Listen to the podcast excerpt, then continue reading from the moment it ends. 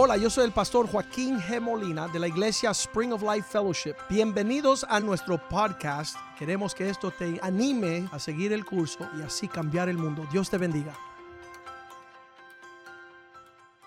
Señor, gracias una vez más por permitirnos, Señor, estar en tu presencia, en tu casa, por hablarnos y ministrarnos conforme a la necesidad que cada uno tenemos, oh Dios. Glorifícate, Señor, como lo has hecho anteriormente, vuélvelo a hacer, oh Dios. En el nombre de Cristo Jesús. Amén.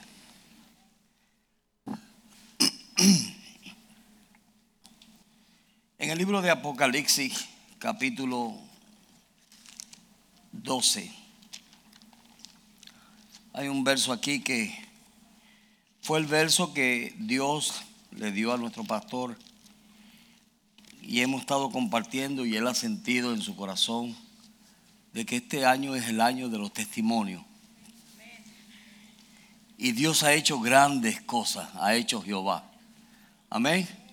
Y estaremos alegres y nos, nos vamos a gozar porque Dios ha hecho grandes cosas. Pero cuando yo estaba escudriñando este verso, yo pude ver que habían ciertas cualidades que estas personas tenían. Ahora, cuando usted lee el libro de Apocalipsis, tiene que entender que es un libro de revelación. Fue una revelación que Dios le dio a Juan, hablando del futuro, del estado en que estaba y del futuro, de lo que iba a suceder. So, todo lo que usted lee en el libro de Apocalipsis, muchas de esas cosas son de cosas que han de acontecer. Pero en este verso, cuando el pastor, cuando el pastor nos dio este verso, dice en el verso 11, y ellos le han vencido por medio de la sangre del cordero y de la palabra de su, del testimonio de ellos, y menospreciaron sus vidas hasta la muerte. Ahora vemos aquí tres cosas. Vemos que ellos primeramente tenían un testimonio. Segundo, no amaron sus vidas. Y tercero, lo hicieron hasta la muerte. ¿Cuántos quieren ese testimonio? Que no importa lo que pasemos, estamos dispuestos a dar nuestra vida. Y cuando nosotros leemos esos versos, tenemos que ver que Dios le estaba revelando a Juan lo que iba a acontecer en la iglesia y lo que iba a suceder en la iglesia. Ahora, ¿cuántos de ustedes alguna vez se han descarriado? Nadie. Ay, qué bueno. Es una iglesia buena.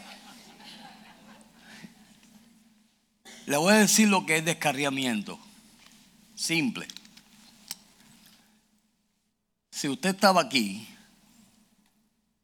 y ahora está aquí, le voy a dar un secreto. Usted está descarriado. ¿Ok? Escuchen bien. Si usted estaba aquí y hoy está aquí, amén. Dice Clarita, yo estoy descarriado entonces.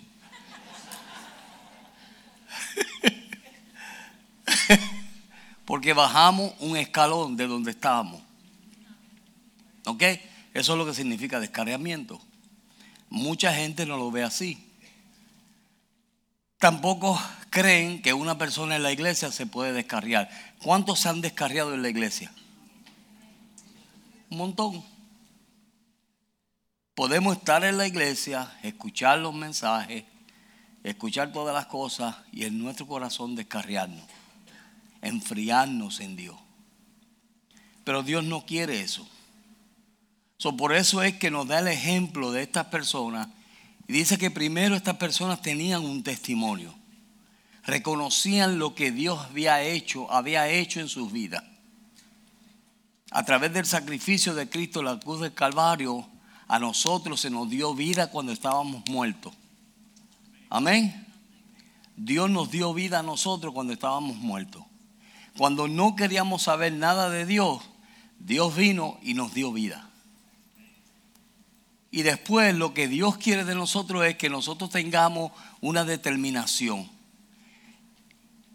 Y la determinación debe comenzar con no amar tu propia vida. Amén. Porque cuando nosotros no amamos nuestra propia vida, Dios nos puede usar y Dios nos puede llevar a donde Dios nos quiere llevar. Cuando tú amas tu vida, tú siempre estás buscando la manera de cómo salvar tu vida. ¿Verdad que sí? No te gusta estar en una situación complicada, no te gusta sufrir. ¿Y a quién no le gusta eso? A todo el mundo le gusta eso.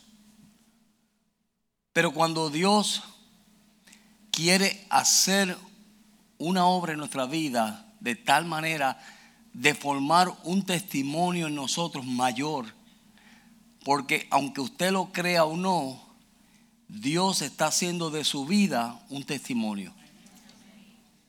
Y eso es lo que la iglesia muchas veces no entiende. Cada vez que usted se niega a su vida y cada vez que usted decide hacer la voluntad, ¿se acuerda lo que Jesús dijo? Jesús dijo, no mi voluntad sino la tuya sea hecha. En otras palabras, Él estaba muriendo a sí mismo por tal de hacer la voluntad del Padre. ¿Para qué? Para poder ser de bendición a nosotros. Si Jesús hubiese hecho su voluntad, entonces ninguno de nosotros estuviésemos aquí. Pero Él se negó a sí mismo para entonces poder hacer la voluntad del Padre, para entonces poder llevar el fruto que hoy en día lo vemos, que somos nosotros. ¿Me están entendiendo? Estoy tratando de arrancar. Pero cuando tú menosprecias tu vida, entonces algo lindo sucede.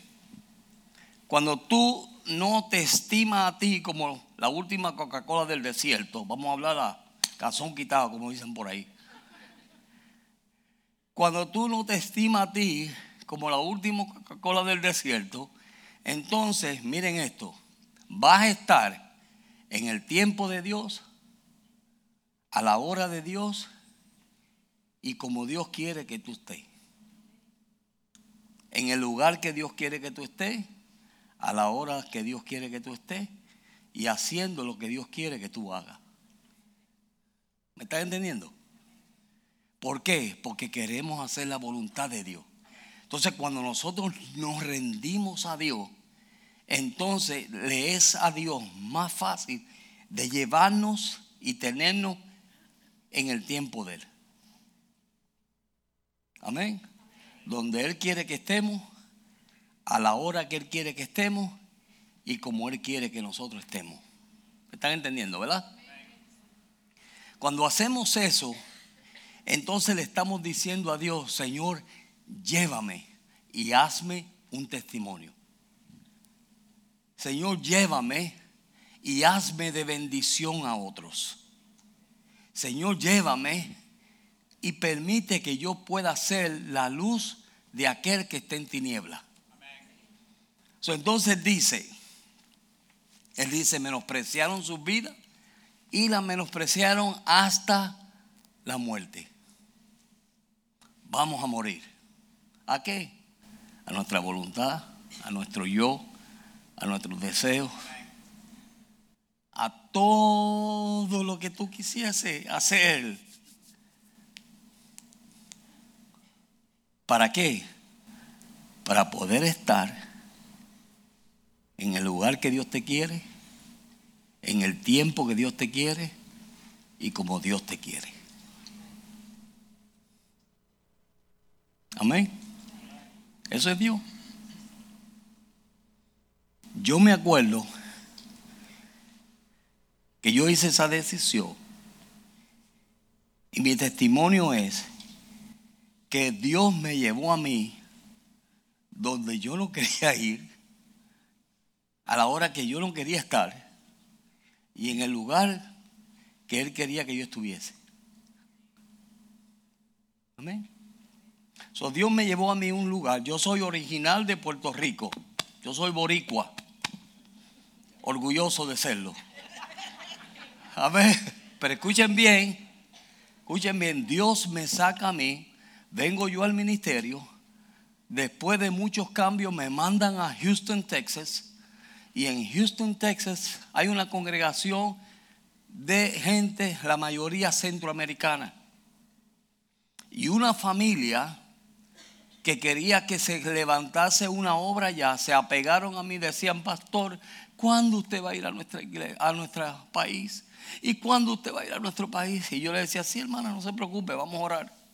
Pero el vamos a orar era, yo jamás voy a ir para allá, está en guerra.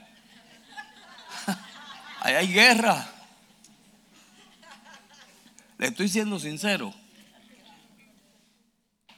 ¿Para qué? Si allá tienen que haber un montón de predicadores. Y cuando yo llego a ese lugar, el primer día que yo llego a ese lugar, me reciben con una balacera y yo me tiré al piso a orar y no fue porque soy un guerrero de oración, era por miedo.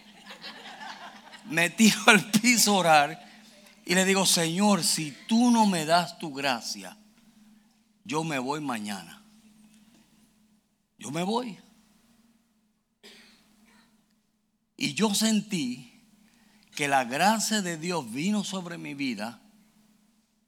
Y de un mes que yo iba, un mes, yo iba para un mes, estar allí un mes, Dios me mantuvo 10 años.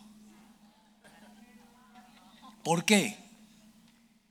Porque yo estaba donde yo quería que yo estuviera. Amén. A la hora que Dios quería que yo estuviese y haciendo lo que Dios quería que yo hiciese. ¿Me están entendiendo, verdad?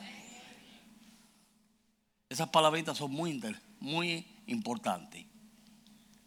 entonces, llego yo allí y en mí había un deseo de no morir.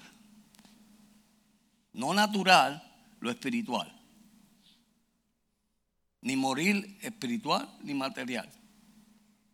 Y yo decía, Señor, ¿para qué tú me traíste aquí? ¿Qué hago yo aquí? Y yo el primer mes peleé con Dios. Y Dios hacía milagros, y Dios hacía prodigios, y Dios hacía un montón de cosas. Y yo peleando con Dios, Señor, me quiero ir, me quiero ir, me quiero ir, me quiero ir. Esa era mi oración, Señor, ¿cuándo me voy a ir, Padre? Háblame, Señor. Y Dios no hablaba.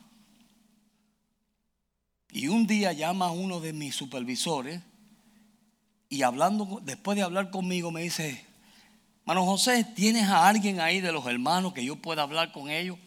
Y lo primero que este hermano viene y dice, pastor, por favor, deje al hermano José aquí en El Salvador. Y yo de alabado, ahora pues. Cuando yo lo que quería era irme de allí. Pero yo no entendía, miren bien, yo no entendía que yo estaba en el lugar de Dios, al tiempo de Dios y haciendo lo que Dios quería. Amén. Entonces cuando nosotros no entendemos eso, entonces nos damos a otras cosas y bajamos el estándar nuestro y le voy a decir lo que sucede cuando hacemos eso. Cuando nosotros estamos aquí y bajamos aquí, estamos abriéndole las puertas a un sinnúmero de cosas que vienen a nuestra vida. Vienen dudas, problemas, dificultades, ira, contienda, disensiones y vienen un montón de cosas. ¿Por qué? Porque el diablo lo que quiere es destruir tu vida y tu testimonio para que tú no seas una fortaleza y una luz a otro. Y me estoy calentando. ¿Me están entendiendo, verdad? Entonces, eso es lo que Dios anhela. cuando tú entiendes, Señor, yo siempre, mire, hay un verso en la Biblia que a mí me trae temor. Y el verso es, no conocieron el día de su visitación. ¿Han leído ese verso? Ese verso a mí me trae miedo. Miedo bueno, un miedo santo. ¿Sabe por qué? Porque yo quiero estar cuando Dios esté en el mover. Yo no quiero ser aquel hombre que cada vez que las aguas se movían, él se quedaba allí. decían, oye, mi hijo, y nunca era sano porque el agua se estaba moviendo, venía el ángel, movía las aguas de sanidad y él allí y no había quien lo metiera al agua. Y así hay muchos cristianos. Dios se está moviendo, Dios está haciendo grandes cosas y ellos allí. Hasta que alguien le da un empujón y lo mete en el agua. ¿Me están entendiendo? Y eso es lo que Dios quiere. Tú y yo no nos podemos dar el lujo, y Dios me ha estado hablando eso a mí, nosotros no nos podemos dar el lujo de bajar nuestro estándar en Dios. Y creo que la hermana Clarita cuando comenzó el culto, ella comenzó hablando de las bendiciones que Dios nos quiere dar. Pero como único Dios te puede dar bendiciones es si tú estás en el lugar que Dios quiere que tú estés. ¿Por qué? Porque Dios dijo, busca primeramente el reino de Dios y su justicia y las demás cosas os serán añadidas. So, la gente quiere las demás cosas, pero no buscan a Dios. Todo el mundo quiere las bendiciones, ¿cierto o falso? ¿Quién no quiere ser bendecido? Y este volado ahora. ¿Quién no quiere ser bendecido por Dios? ¿Quién no quiere que Dios lo prospere? Que Dios le dé las necesidades que tiene. Claro, todo el mundo, pero ¿qué pasa? Nadie quiere pagar el precio. Nadie quiere meterse a orar, a buscar a Dios, a leer la Biblia. ¿Ah? Nadie quiere hacer eso. Mejor prefiero que me lean la Biblia a mí. O pastor, dime tú lo que dice la, la escritura. No es el lugar del pastor. Él te puede orientar, pero es tu responsabilidad de mantener una relación con Dios y tener claro en tu vida que tú tienes que estar donde Dios quiere que tú estés, en el tiempo que Dios quiere que tú estés y como Dios quiere que tú estés. Eso es. ¿Ve? Es responsabilidad nuestra pelear la batalla para mantenernos en el lugar que Dios nos ha puesto. Porque muchas veces las bendiciones caen y tú estás por allá cuando debe estar aquí. Hello. ¿Hay alguien en casa? Amén. Dios derramando bendiciones a todo dar. Y tú estás aquí. ¿Qué tú haces ahí, muchachos? Arranca para allá. Amén. Ay, pero como Dios está transformando a los hombres, bueno, envuélvete con los hombres, porque ahí es donde Dios se está moviendo. No es por acá solo tú, es aquí en el grupo de los hombres. Mañana empezamos. Amén. Y cuando tú te envuelves en el fuego, entonces ese fuego purifica, ese fuego santifica, ese fuego hace una obra, pero tiene que estar en el fuego. Si tú no estás en el fuego, olvídate de eso. Ay, qué lindo son las reuniones. Me dicen que están buenas. Quédate así. Ahora, seguro, no te vistas que no va. Porque Dios está haciendo una transformación. Cuando Dios te permite a ti pasar por situaciones. ¿Cuántos han pasado por situaciones difíciles? Uh, aleluya, como hay testimonio aquí. ¿Y cuántos de ustedes, mientras están pasando esa situación, han murmurado y se han quejado? Uh, amén. Vamos a ser sinceros, vamos a poner el diablo en vergüenza. Amén. Todos nos hemos pasado, pero mira, lo que no sabemos es que en ese momento Dios está haciendo una obra en ti que aunque tú no lo veas, eso va a ser tu fortaleza. Mire, a mí nadie, ni el diablo, me puede decir que Dios nos resucita a los muertos. Porque aquí hay uno que Dios lo resucitó. Aquí. Nadie me puede decir a mí que Dios no suple en abundancia. Porque aquí Dios me dio un millón de pesos. Aquí. Yo soy millonario. Sepan eso. Están hablando con un millonario. Amén. Pero para poder obtener eso, tuve que pasar un proceso. Y un proceso difícil, duro. Pero en todo ese proceso vi a Dios. ¿Por qué? Porque aunque estaba pasando por un proceso difícil, yo estaba donde Dios quería que yo estuviese, en el tiempo que Dios quería que yo estuviese y haciendo lo que Dios quería que yo hiciese. Por eso, ya, alaben a Dios. Por eso Dios me guardó. Mire, había momentos, yo decía esta mañana, había momentos que yo me ponía a predicar. Yo tenía una iglesia en Broward y yo estaba predicando en la iglesia y de momento yo empezaba a tirarle chiste a la gente. Y la gente se reía, pero ellos lo que no sabían era que las toxinas me habían subido al cerebro y yo no sabía ni a dónde yo estaba. Cuando yo empecé a sudar, por primera vez después de muchos años, ¿verdad, Marce? Yo me eché a llorar. ¿Sabe por qué? Porque hacían años que yo no sudaba. Cuando yo me pude bajar y amarrarme mis zapatos. Aleluya. Yo dije, Señor, tú eres real. Tú eres bueno. Oye, y yo digo, y en aquel entonces dice, Señor, ¿por qué tú me estás pasando por esto? Señor esto, Señor aquello. Pero ¿sabe lo lindo que fue? Dios me pasó por eso, para fortalecerme y poderle impartir fe y vida a otro. Amén, hermano. Y eso es lo que tú tienes que entender. Tú tienes que entender que todo, por eso es que la Biblia dice, todo lo que nosotros, todo obra para bien a los que aman a Dios. En Dios no hay nada malo. Ay, pastor, tú no sabes lo que yo estoy pasando. Mira, gloria a Dios. No te vengas a quejar conmigo porque te buscas tu lío. Yo lo que te voy a decir, gloria a Dios, sigue para adelante si todavía falta más. Si Dios te va a dar más duro todavía. ¿Por qué? Porque Dios está formando de ti el testimonio que Dios quiere que tú seas. Amén. Para que tú puedas ser la persona y el, y el instrumento que Dios puede usar en sus manos. Aquí han pasado un sinnúmero de cosas, pero mire, todo el mundo está aquí. En el libro de Joel vemos que el pueblo de Dios, mire, Dios los saca de Egipto. Dios los pasa por el mar rojo. Dios los lleva al monte Sinaín. Amén.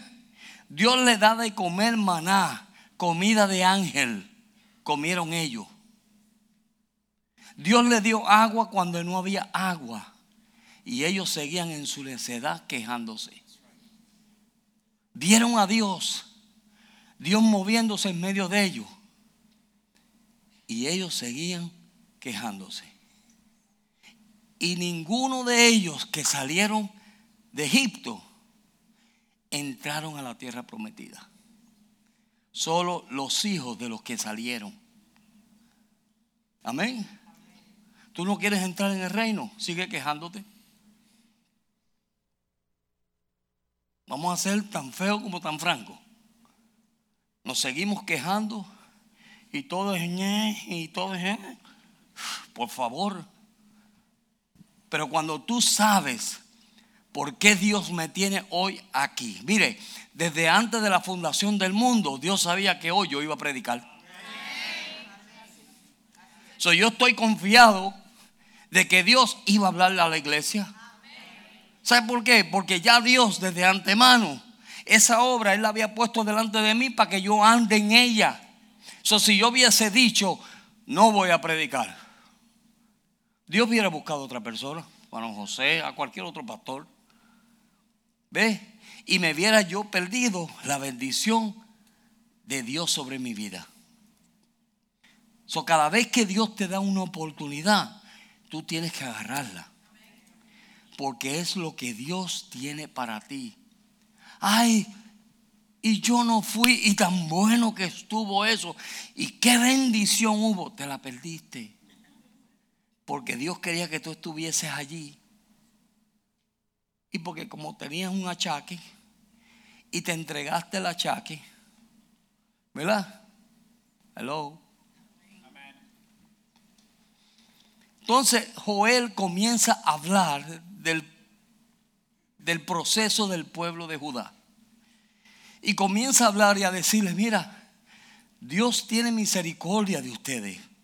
Dios los quiere bendecir. Pero ellos seguían y seguían. ¿Y qué hace Dios? Le permite que la langosta, que un sinnúmero de, de animales viniesen y se comiesen todo el fruto de ellos. ¿Qué es lo que sucede cuando nosotros abrimos nuestras puertas? Viene el enemigo y se come todo el fruto de nuestra vida. Y entonces las cosas que antes no hacía, las vuelves a hacer. Amén. Si tenías victoria sobre ciertas áreas, esas victorias se van. Y entonces ahora ya estás atendiendo las cosas que antes no estabas atendiendo que tú sabes que tenía victoria sobre eso.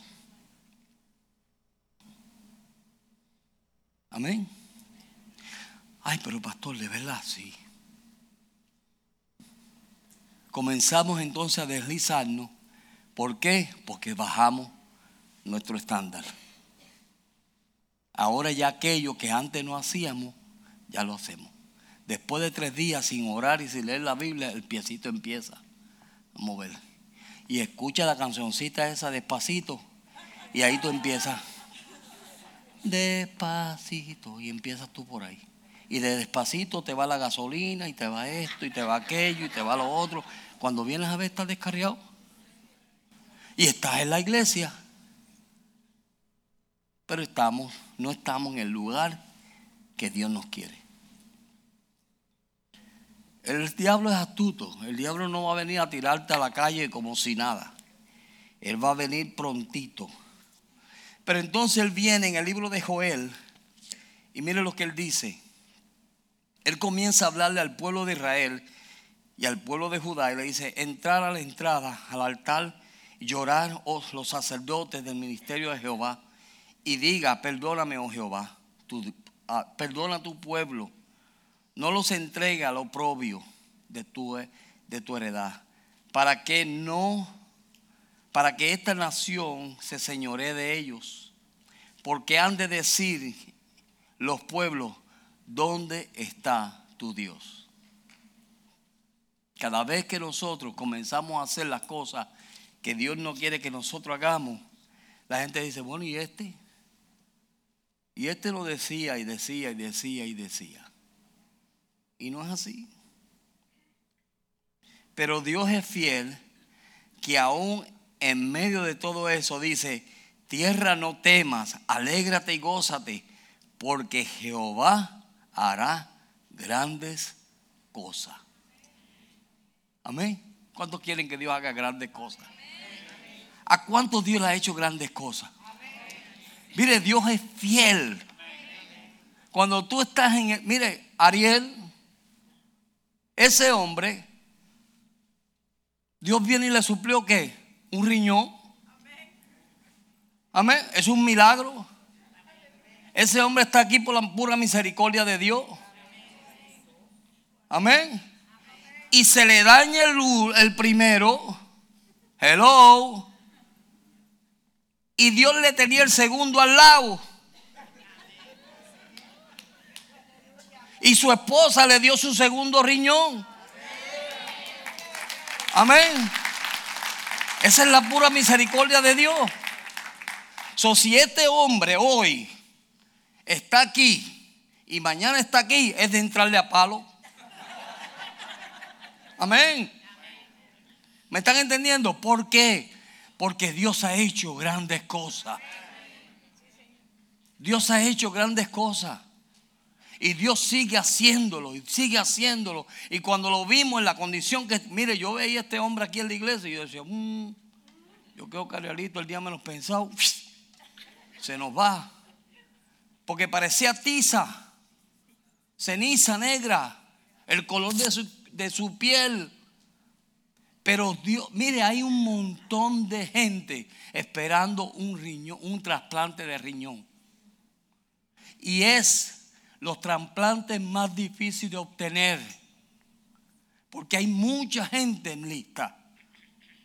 El pastor José me decía a mí, pastor, tú eres un escogido de Dios.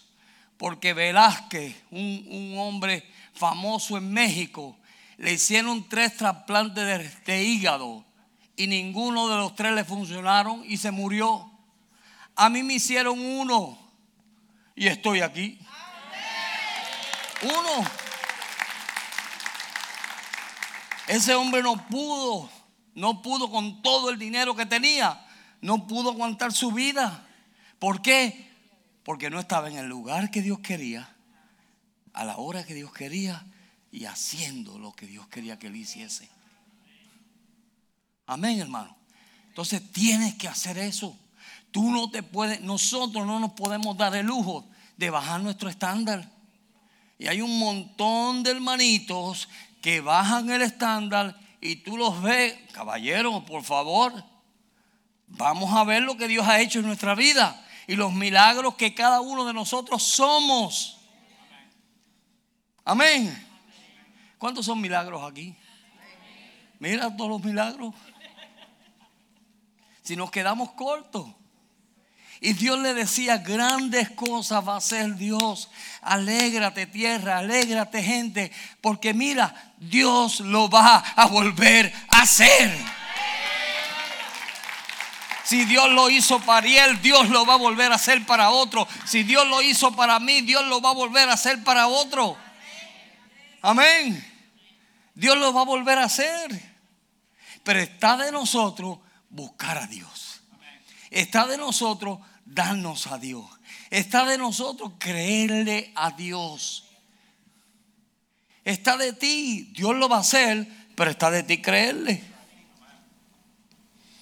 Aleluya. Ustedes están calladitos. Bien calladitos que están ustedes. Mire, Abraham. A mí me encanta la historia de Abraham. En Romanos capítulo 4. El viejito ahí tú lo veas. Y su viejita al lado. ¿Ah? Y Dios le dijo, te voy a hacer grande. ¿Qué hizo Abraham? Creyó. ¿Qué Dios quiere que tú hagas? creas. No tienes porque no sabes pedir. Y cuando pides, pides mal. Y a veces ni creemos. Le voy a decir cuáles son nuestras oraciones y por qué no creemos. Señor, salva a fulano. Mira cómo está este hombre, Padre, sálvalo. Y a los dos o tres días te llaman. Mira, fíjate que fulano se convirtió. No, de verdad. Estaba, ¿Estabas creyendo sí o no? ¿Estabas orando con fe sí o no? ¿O estabas orando simplemente por orar? ¿Me estás entendiendo? Dios quiere que nosotros podamos creer. Y si tú y yo creemos, Dios se mueve. Dios se mueve. Cuando yo fui al Salvador, la gente me decía a mí, Señor, ¿y qué usted hace aquí si todos los salvadoreños se están yendo? Aquí nadie quiere estar porque la guerra está que cada día se pone peor. Y yo le decía, yo estoy aquí porque estoy en el tiempo de Dios, en el lugar que Dios quiere que yo esté y haciendo lo que Dios quiere que yo haga. Y un día estoy llorando y yo veo en un terreno baldío donde estaba una casita que nosotros habíamos hecho como pudimos vi un terreno baldío y en, y en visión yo vi un, un templo. Yo de ahí vamos a edificar el templo. Y luego me visita un pastor. Me dice, José, ¿por qué tú no le preguntas a la dueña de este terreno si ella vende este terreno? Y yo, yo no le he preguntado ni lo he pensado porque no tengo para comprarlo. Me dijo, pregúntale. Y cuando le pregunto yo, me dice la señora, mire, yo se lo puedo vender a usted 90 mil colones, equivalente a 18 mil dólares. Ya eso para mí era un imposible. Le digo al pastor, mira, ella está pidiendo tanto. Me dijo, ok. Me dijo, en dos semanas regreso. A las dos semanas regresó y me dijo, toma, 18 mil dólares para que compre tu terreno. Ese es Dios. Yo siempre estaba orando por una casa. ¿Cuántos aquí no tienen casa propia? Yo estaba orando por mi casita. Y decía, Señor, yo no quiero seguir pagando renta porque no es que no quiera pagarla, tengo que pagarla, pero no quisiera. Quisiera mi propia casita. Y me puse a orar. El Señor supleme una casita. Dios trae una pareja de Chicago que eran los dueños de la compañía de limpieza que limpiaba el aeropuerto de Chicago. Y los trae a mi iglesia a congregarse en mi iglesia. Y cuando vinieron aquí, fueron al aeropuerto de aquí para una, una reunión de trabajo. Le dieron a ellos el contrato de la limpieza del aeropuerto de aquí de Miami y ella viene ese día después a mi casa. No, viene y me llama y me dice, pastor, ¿usted tiene un tiempo hoy? Y yo le digo, bueno, estoy aquí en mi casa. ¿Podríamos salir usted y, y su esposa? Y yo dije, sí, vamos. Y salimos con ellos. Y nos empezaron a llevar a ver casas. Y Marcela toda nerviosa. Y yo dije, ¿qué le pasará a esta señora? Pero yo no quiero ver casas ellos pueden ver sus casas. Y cuando ella vio que nosotros no decíamos ni fu ni fa, ni qué íbamos a hacer, ella me dijo, pastor, mire, yo no le he querido decir nada, pero la casa que yo estoy buscando no es para mí, es para usted. Me dijo ella. Me dijo, pero como ustedes no se deciden, así me dijo como ustedes no se deciden, cuente con el 20% de lo que valga la casa. Así me dijo ella. Yo dije, ok. Yo dije, está bien. Le dije a Marcela, Marcela, vamos a buscar una casa. Para que ustedes vean que Dios es fiel. Cuando tú estás en el lugar que Dios te quiere, a la hora que Él te quiere, y haciendo lo que Él quiere que tú hagas. Yo en ningún momento, nunca le he dicho a la gente mis necesidades. Yo soy próspero, soy millonario. Acuérdense, yo soy millonario. Y yo le dije a mi esposa, vamos a buscar casa, hija. Cuando yo encontré la casa, bella mi casa, yo llamo a la hermana vamos a ver si esto es verdad. Yo llamo a la hermana y le digo, hermanita, encontré la casa. Eso es fe.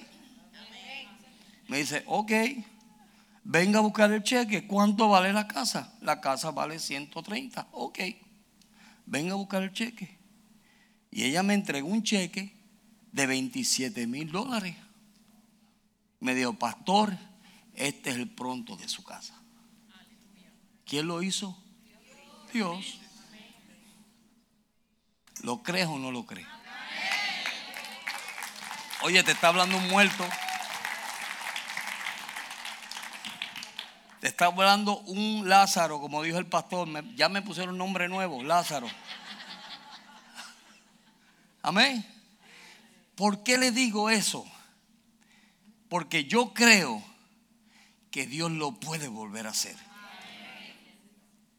Si Dios lo hizo con Abraham, si Dios lo hizo con Saúl que lo transformó, si Dios lo hizo con Pablo que era una amenaza y lo transformó y lo cambió, lo puede hacer contigo y conmigo. Ahora, necesitamos creer y lanzarte en fe. Yo llevé mi petición a Dios y Dios se encargó de hacer lo demás. ¿Por qué? Porque Dios es el dueño del oro y de la plata.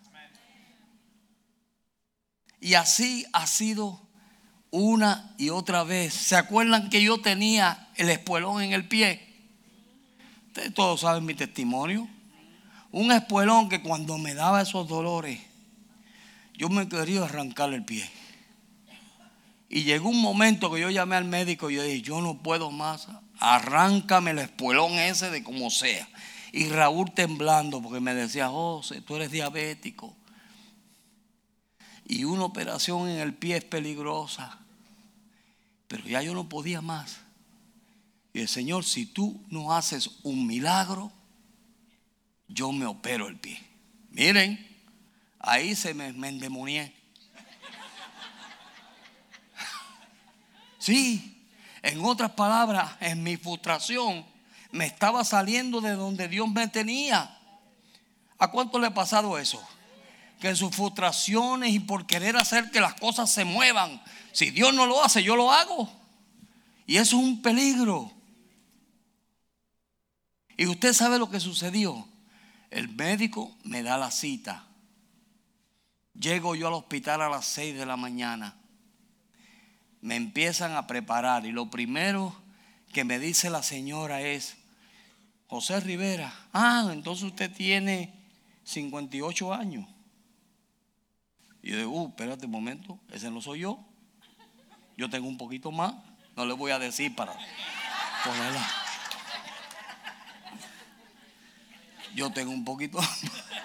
y le dije, dije, no, no, espérese un momento, yo tengo dos años más.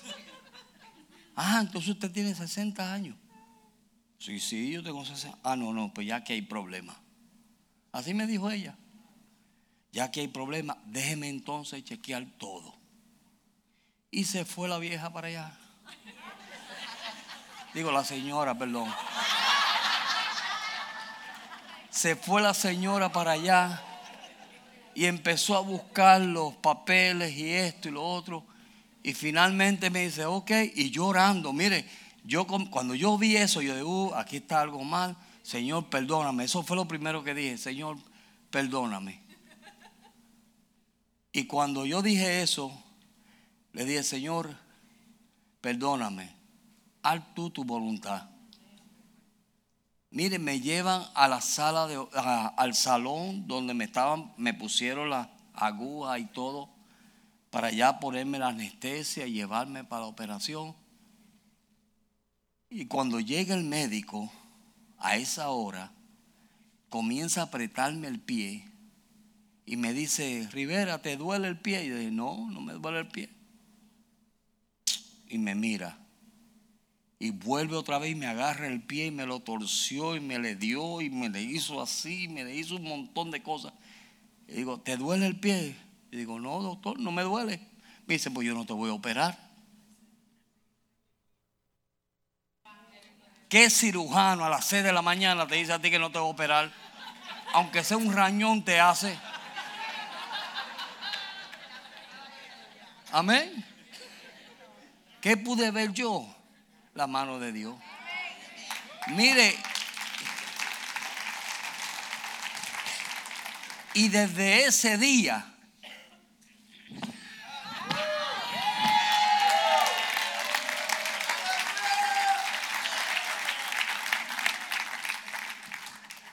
se desapareció el coso ese. ¿Quién lo hizo? Dios. Y Dios lo puede volver a hacer. Aleluya. Dios lo puede volver a hacer. Eso simplemente es confiar en Dios. Mire, hay un montón de cristianos, hay un montón de hermanitos que son como el cojo de la hermosa. Amén y están, Señor, ten misericordia de mí. Señor, ten misericordia. Señor. Si ya Dios tuvo misericordia de ti hace tiempo. Amén. Y entonces somos como el hermano del hijo pródigo. El hijo pródigo se fue, ¿se acuerdan? Se fue y gastó toda su herencia, le pidió ¿Usted sabe lo que hizo ese sinvergüenza? Le voy a decir lo que él hizo. En la costumbre judía, cuando un hijo venía y le pedía la herencia a sus padres, le estaba deseando la muerte. Porque la herencia se le daba cuando los padres se morían. So, si tú pedías la herencia antes, le estabas diciendo, papá, ojalá y te mueras ya para que me des la herencia. Y con todo y eso, su padre le da la herencia y él se va y pierde la herencia. Y cuando regresa, el padre no lo rechazó. Hizo la fiesta más grande, le puso un anillo en su mano, le puso calzado, porque mira, hasta el caminar de él estaba mal. Y el anillo es tipo y sombra de amor, un amor eterno. Ese era el amor que su padre tenía. Pero entonces cuando el hijo, el otro mayor, ve lo que está pasando con el menor, que le maldijo al padre, que le deseó la muerte, que le malgastó la herencia, le dice, papá, pero si a mí tú no me has hecho ni una gallinita, tú por mí tú no has hecho nada. Y este sinvergüenza que te deseó la muerte y te gastó la herencia, mira todo lo que tú le estás haciendo. Y tú sabes lo que la contesta del padre fue, hijo, pero si todo lo que hay aquí es tuyo. Amén. Y así hay muchos hermanos en la iglesia. Señor, ten misericordia de mí. Oye, mi hijo, agárrala. Es tuya. Tú eres hijo. Amén. Tú eres hijo. Deja que Dios te levante y te dé todas las bendiciones que Dios te tiene que dar. Dios te quiere bendecir. Ese es mi testimonio hoy. Dios me bendijo. Yo sé que Dios te quiere bendecir. Dios te quiere bendecir, pero tiene que estar en el lugar que Dios quiere que tú estés, al tiempo que Dios quiere que tú estés y haciendo lo que Dios quiere que tú hagas. Porque de lo contrario, las bendiciones caen y no te tocan. Es una realidad. Es una realidad. Ahí es donde tú ves cuando una persona busca de Dios y cuando una persona solamente está en la bobería. Religioso. Ahí están. Vienen a los cultos, esto y lo otro. Tú le preguntas dónde está Juan 3.16, ni saben dónde está Juan 3.16. ¿Sí? Una vez un predicador dijo, vamos a leer la Biblia en, en el libro de San Nicolás. En el verso 20, capítulo 40, y un montón de gente buscando la Biblia. Oiga, usted se ríe, pero eso yo lo he hecho y me ha pasado. Yo veo a la gente buscando la Biblia. Y digo, espérate, ellos no leen la Biblia. Por, mira, no está en la Biblia. Escúcheme, Nicolás no está en la Biblia. Amén. Entonces tú dices, ¿por qué? ¿Por qué el enemigo hace lo que hace? ¿Por qué estamos a veces pasando cosas que no debemos pasar? Cuando la Biblia dice en su presencia hay plenitud de gozo, delicias a su diestra. Eso dice la Biblia. La Biblia dice buscar primeramente el reino de Dios y su justicia. Las demás cosas serán añadidas. Dios nos bendice si buscamos su reino. Dios nos bendice. Cuando tú te pones a buscar de Dios, cuando tú te das a Dios y en agradecimiento, mire, yo estoy agradecido de Dios. Hacen 16, 16 años que yo no estuviese aquí. A la edad de 42 años. Estuviera yo siete pies bajo tierra. ¿Cómo usted cree que yo no puedo estar agradecido de Dios? ¿Cómo usted cree que usted... Ariel, ¿cómo tú crees que tú no puedes estar agradecido de Dios? Y no solamente Ariel, todos ustedes que Dios los ha librado una y otra vez de un sinnúmero de cosas. Yo estoy viviendo por pura misericordia de Dios. Y si no me lo cree, después yo le enseño los 97 puntos que tengo en la barriga. Me abrieron como un cerdo. ¡Fua! Pero ahí estoy. Dando gloria a Dios. Sirviendo a mi Dios. Mire, no soy perfecto. Pero tengo un deseo en mi corazón. Y es de agradar a mi Dios. No a hombre, pero a Dios. Agradar a mi Dios, servir a mi Dios y hacer lo que Dios quiera para que en aquel día yo esté en el lugar que, yo, que Él quiere que yo esté, en el tiempo que Él quiere que yo esté y haciendo lo que Él quiere que yo haga. Grábate eso en la mente. Tú necesitas saber eso. No es estar donde tú quieres estar, es donde estar donde Dios quiere que tú estés. Yo no me he ido de Miami porque Dios no me ha dicho a mí que me vaya de Miami. Ni me ha ido de la iglesia porque Dios no me ha dicho a mí que me vaya de la iglesia. Por eso yo estoy aquí, porque Miami lo detesto por el tráfico. Sí, pero estoy aquí y soporto todas las cosas por amor a mi Dios. Por amor a mi Dios. Y hacemos todas las cosas por amor a mi Dios. ¿Sabe por qué?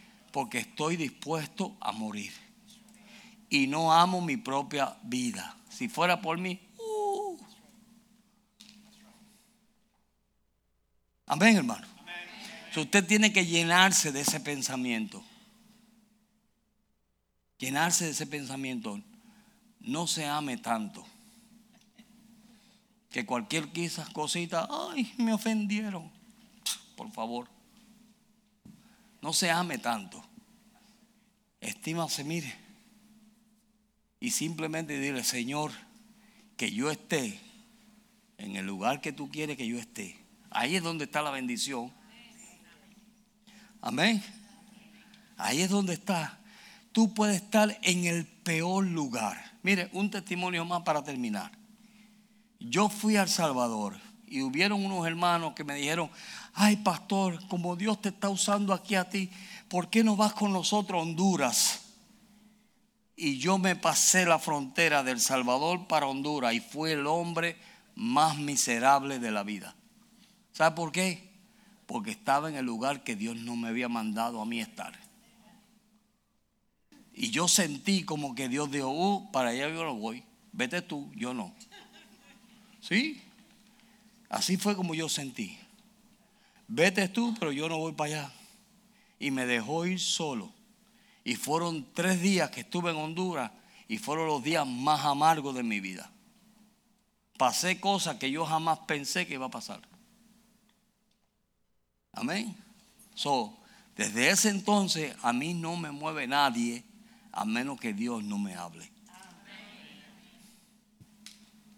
Amén, hermano. Dios es fiel. Salmo 92, para ya terminar.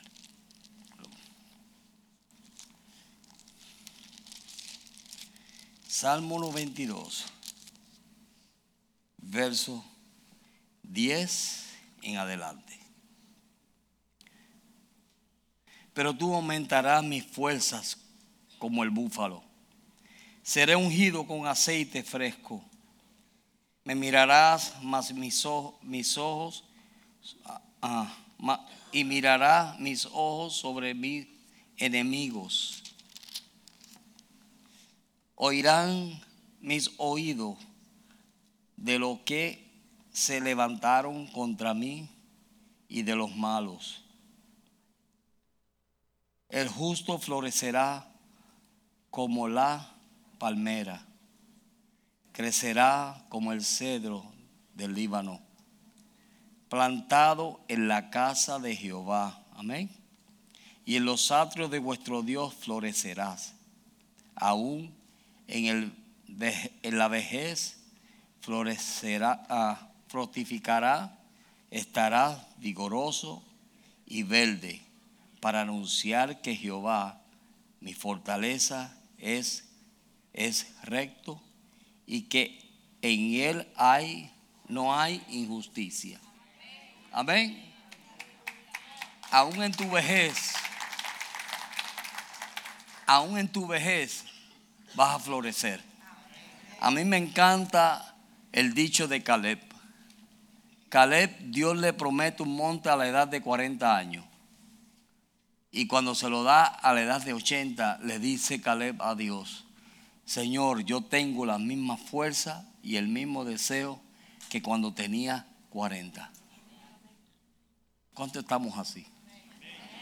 Ahora, déjeme hacer una pregunta. ¿Cuántos de ustedes han bajado un escalón?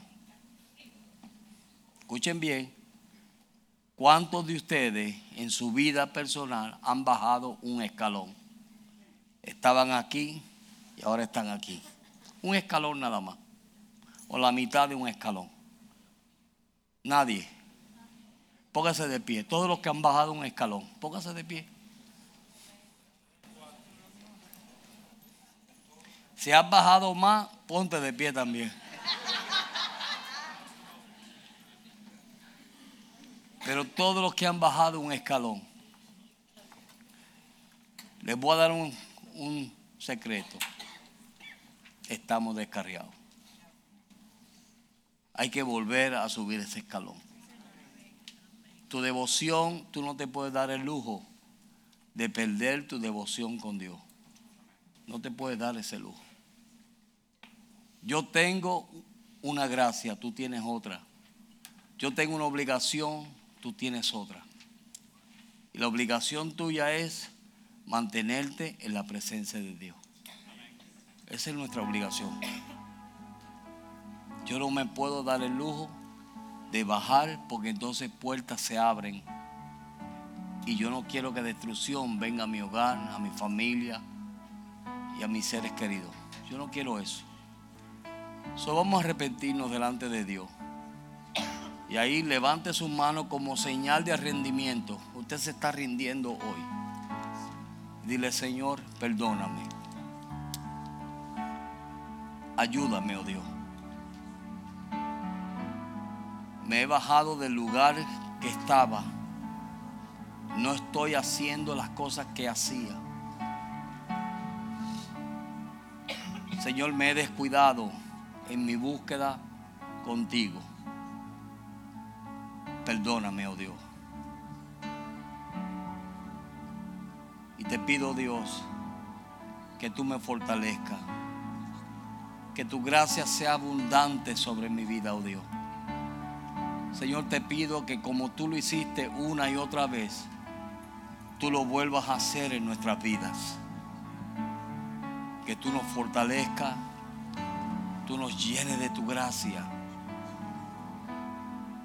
Señor, y que podamos buscarte como tú quieres que nosotros te busquemos. Haznos una iglesia victoriosa, una iglesia de oración, una iglesia que tiene una intimidad contigo, Dios.